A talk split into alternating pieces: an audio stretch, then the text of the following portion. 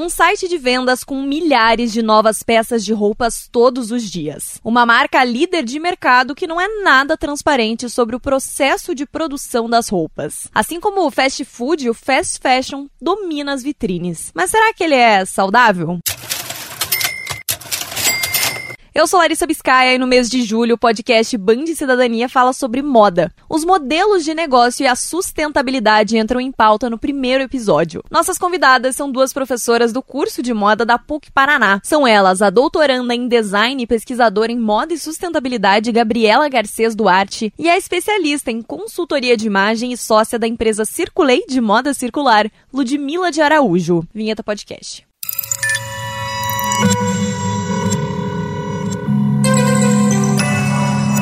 Podcasts Bangerils FM. No dia a dia, no meio da rotina corrida de trabalho, ter tempo para pensar sobre o que está consumindo, o que está comendo ou vestindo é, claro, é um privilégio ter esse tempo de reflexão. Para contextualizar essa conversa, o que define o chamado fast fashion? Bom, o fast fashion é um modelo que surgiu a partir mais ou menos do final do século XX e ficou bem forte no início dos anos 2000, baseado numa sazonalidade acelerada de lançamentos de coleção. Quando a moda surgiu na metade do século XIX, em Paris, o sistema já ficou colocado, assim, né, que as coleções seriam lançadas sazonalmente primavera-verão e outono-inverno. Então, isso acabou dando a pauta da dinâmica da indústria. Toda uma, digamos, sincronia, né, que a indústria de têxteis, pigmentos, varejo, criação, é, acabou se organizando nessa sazonalidade. E com a entrada do fast fashion, isso é acelerado numa escala muito maior, a ponto de serem lançadas coleções a cada sete semanas. E esse é um modelo que ele vem bem forte com a Zara, da Inditex, que é um grupo espanhol, e várias uh, outras lojas, grandes lojas, acabam se adaptando a esse modelo, inclusive outras áreas que, que nem sempre trabalham com moda, como é, lojas especializadas em produtos de design, decoração. É, até mesmo a gente vê uma aceleração no lançamento de carros, perfumes. Então, existe essa, essa questão da novidade acelerada muito forte. E o fast fashion, para se manter, ele é baseado também na questão de um estilo de moda, de pesquisa de tendências, assim, fashion muito forte e preços muito baixos, né? E para isso acontecer, existe uma relação de pagamento dos profissionais nem sempre transparente, nem sempre ética. Professora Gabriela, e na contramão vem o chamado slow fashion, que faz esse contraponto ao consumo acelerado, certo?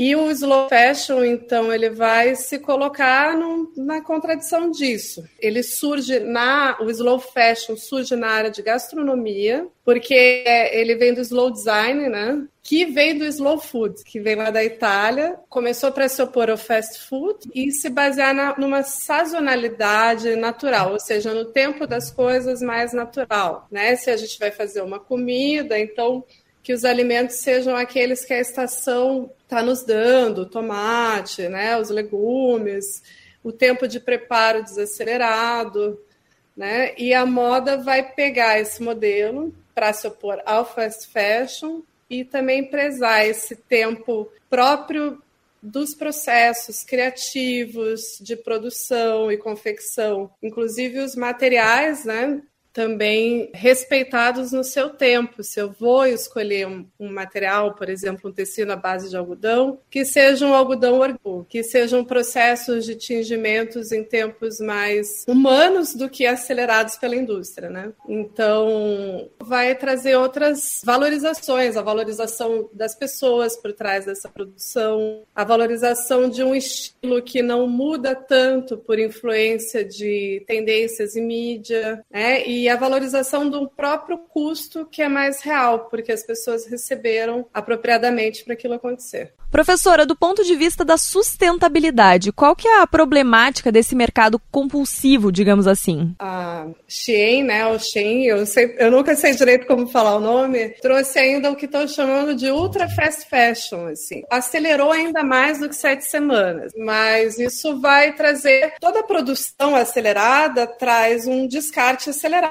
né? Se as pessoas estão pautadas em novidade, é porque logo as coisas se tornam velhas, obsoletas então a gente tem, eu acho que principalmente duas fases aí de produção que são um problema para a sustentabilidade, que é a exploração dos recursos e o pós-uso, que é o descarte. Muitas pessoas é, comprando significa que tem uma indústria produzindo muito, e aí sim, explorando todos os materiais num tempo aceleradíssimo, que às vezes nem a própria terra consegue se regenerar, ou ainda usando materiais de fontes não renováveis, como né, tecidos de nylon à base de petróleo, por exemplo. E esse descarte acelerado também vai parar em lugares que às vezes a gente não vê numa grande cidade, mas a gente já consegue ver graças ao jornalismo, né, a informação, situações como o deserto do Atacama, né, que circulou uma imagem com montanhas e montanhas de roupas perto é, de uma população pobre que ainda vê naquilo alguma possibilidade, mas a gente sabe que é uma coisa que não é, que não traz bem-estar para as pessoas, né? E a longo prazo isso vai demorar muito para se degradar. Tem a questão da poluição também muito forte. Dentro dessa problemática em que nasce o slow fashion, vem a ideia de um consumo mais consciente, do comprar do produtor, vendedor local e tem também a ideia da moda circular. Eu queria que a Ludmilla explicasse esse conceito. A moda circular ela pode ser realizada tanto na questão ali, pensando na logística reversa, de você comprar uma peça, devolver, e essa circularidade desse material, né, a empresa pega de volta, recicla, desfibrila, refibrila, transforma em outro tecido e gera essa circularidade. Também tem a circularidade que a gente pode acabar gerando com o consumo de segunda mão, onde você compra uma peça, você não vê mais sentido em possuir aquela peça, você vende para uma amiga, você vende para um brechó ou você compra uma peça diretamente de um brechó. E a gente também tem o consumo circular no quesito que a gente fala de alugar as peças. Então, uma pessoa detém ali a peça e você acaba usando a mesma peça, uma amiga usa a mesma peça, outra pessoa usa. Então, a gente tem essa, essas fórmulas de circularidade diferentes que englobam ali na macro tendência de economia circular que a gente vê muito forte no mundo. E a questão do aluguel pode ser feito também num closet compartilhado, não precisa ser um aluguel em si. Então você pode compartilhar suas peças com as suas amigas, isso é uma forma de gerar ali uma economia circular. Então, tem uma festa para ir, ao invés de comprar uma roupa, eu pego emprestada de uma amiga. Ou você pode alugar. E você é inclusive sócia de uma empresa, a Circulei, que cria esse formato desse closet infinito. Então foi pensando nessa questão aí de compartilhar experiências de reduzir consumo e de consumir de uma forma mais consciente, que a gente, eu e a minha sócia Júlia, na verdade a ideia foi dela do negócio, a gente criou a Circulei, é uma empresa que hoje é baseada em Curitiba, então hoje a gente funciona numa forma online, digamos assim, onde a gente realiza as entregas e recolhe as peças depois. Então a pessoa ela pode escolher alugar por um fim de semana, por dois finais de semana, por três, também pode escolher é, alugar de uma forma que a gente monte uma mala para ela com vários looks e o mais interessante é que a gente tem visto uma grande comoção das nossas clientes no sentido de acreditar bastante na ideia. Várias têm deixado muitas das suas roupas no nosso acervo para compartilhar com outras pessoas. Então, aquela questão que a gente tem muito do bloqueio de, ah, se alguém estragar minha roupa, é, não tem sido um problema, porque as pessoas elas realmente acreditam na ideia e elas têm tomado é, o cuidado com tudo que elas alugam. Então a gente tem ali né, o suporte, um contrato, que caso aconteça algum dano com a peça, tem um valor a ser pago, mas a gente nunca teve é, esse problema. E as pessoas elas gostam tanto ali do aluguel que elas acabam tendo esse consumo recorrente com a gente, tem compartilhado com as amigas, então tem sido uma, uma ideia bem legal, assim, que tá fomentando ali um consumo mais consciente, principalmente com as meninas mais novas. E a gente tá muito feliz de estar tá vendo essa boa receptividade da ideia e do modelo de negócio, como ele está sendo recebido. E deixa eu te perguntar sobre custos. Um site de fast fashion como é o Shein tem custo baixo para o consumidor. Por exemplo, com 150 reais você compra três peças. Já num slow fashion, uma marca local, você gasta pelo menos isso em uma única peça. Como é que vocês estruturam isso na Circulei? Então, basicamente, as meninas que colocam as peças ali com a gente recebem 30% do valor do aluguel. A gente tem um custo operacional que a gente cuida de toda a lavação. A gente tem uma parceria com a Onda Eco, onde a gente usa apenas os produtos ali biodegradáveis, que não agridem tanto a fibra da roupa, também para ela poder ter uma durabilidade maior. A gente também tem o custo com o transporte, então acaba tendo esse custo operacional um pouco maior. Oferece esses 30% do valor do aluguel e o valor no final do aluguel a gente acorda com as clientes que estão ali colocando as peças. A gente tem uma conversa, ela fala assim: ah, não, acho que tá pouco, acho que tá muito, a peça custou tanto. Então a gente tem essa conversa muito aberta com ela e a gente define o valor juntos. Em relação ao preço final, a gente tenta colocar um preço que seja justo para a dona da peça e também um preço que condiza com a qualidade da peça. Então a gente tem peças, por exemplo, macacão de couro legítimo. Tem um preço bastante elevado, então ele não é um, uma peça de aluguel tão barata assim. Então a gente vai ponderando a exclusividade da peça com a qualidade e também quando é uma peça terceira, né?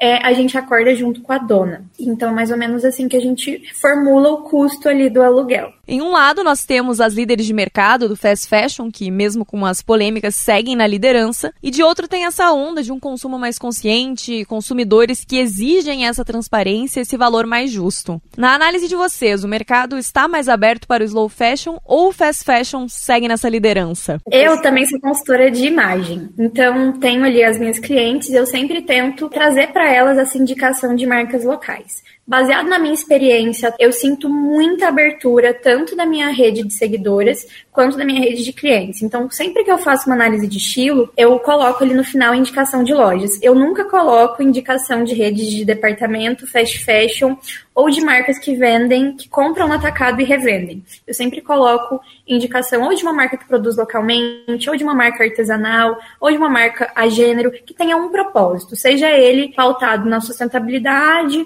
ou no aspecto social.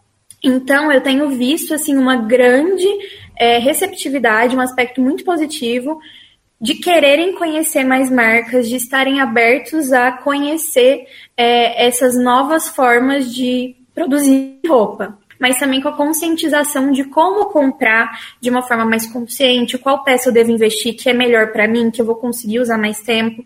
Então, assim, o slow fashion ele acaba tendo um custo mais elevado porque a qualidade do material é maior e o processo produtivo ele acaba demorando um pouco mais, né? Envolve realmente uma remuneração adequada. Mas o que eu sempre ensino às minhas clientes e que elas estão aprendendo e muito felizes de aprender é que o custo final da peça não é o que deve importar, é o custo-benefício.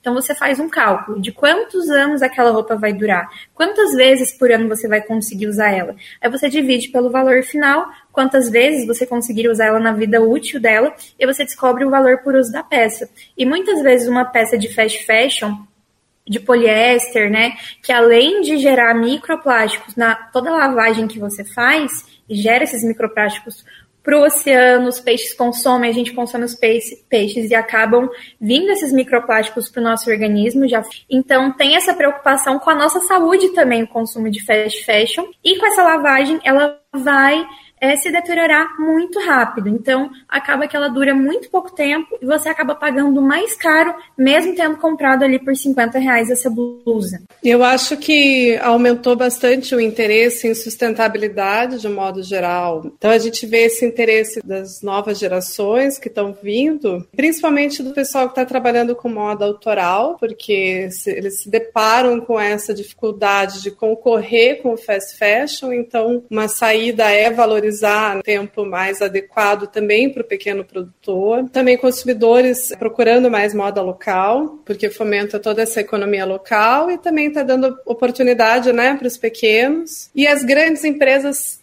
estão cada vez mais se adaptando, porque a gente tem o movimento ESG, né, que é Environmental, Social and Governance, que é ambiental, social e governança. As empresas que estão vendo que se elas não se adaptarem e mostrarem isso por meio de transparência, tanto do aspecto ambiental e social, elas vão sofrer sanções de comércio internacional. Por outro lado, eu vejo que existe uma altíssima valorização da imagem com a adesão das redes sociais. A preocupação com a imagem, ela sempre é superficial. Então, tem pessoas como a Ludmilla colocando que a imagem pode ser construída com propósito. O primeiro caminho é querer pagar menos e ter uma roupa legal. Ou então pagar mais se for para expor uma grife, uma logomarca. Isso nunca vai ser sustentável, né? Se eu valorizo a minha imagem acima de tudo, para que, que eu vou abrir mão de fazer alguma coisa por causa de algo que está tão distante? Eu não consigo ver um rio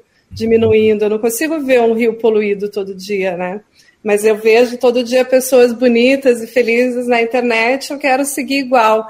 Então, eu acho que existe um, um, desequilíbrio que voltou, assim, a gente falava muito de moda plural no começo do século também, ah, falava em democracia, moda mais democrática, e hoje em dia fala de novo do status, tem esse risco que eu vejo crescente e perigoso, assim.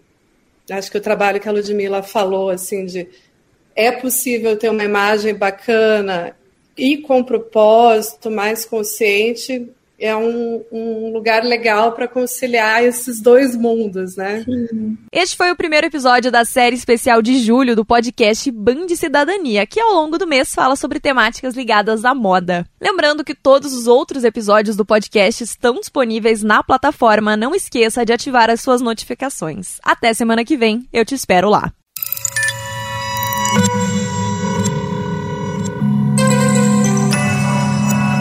Podcasts Bangerils FM.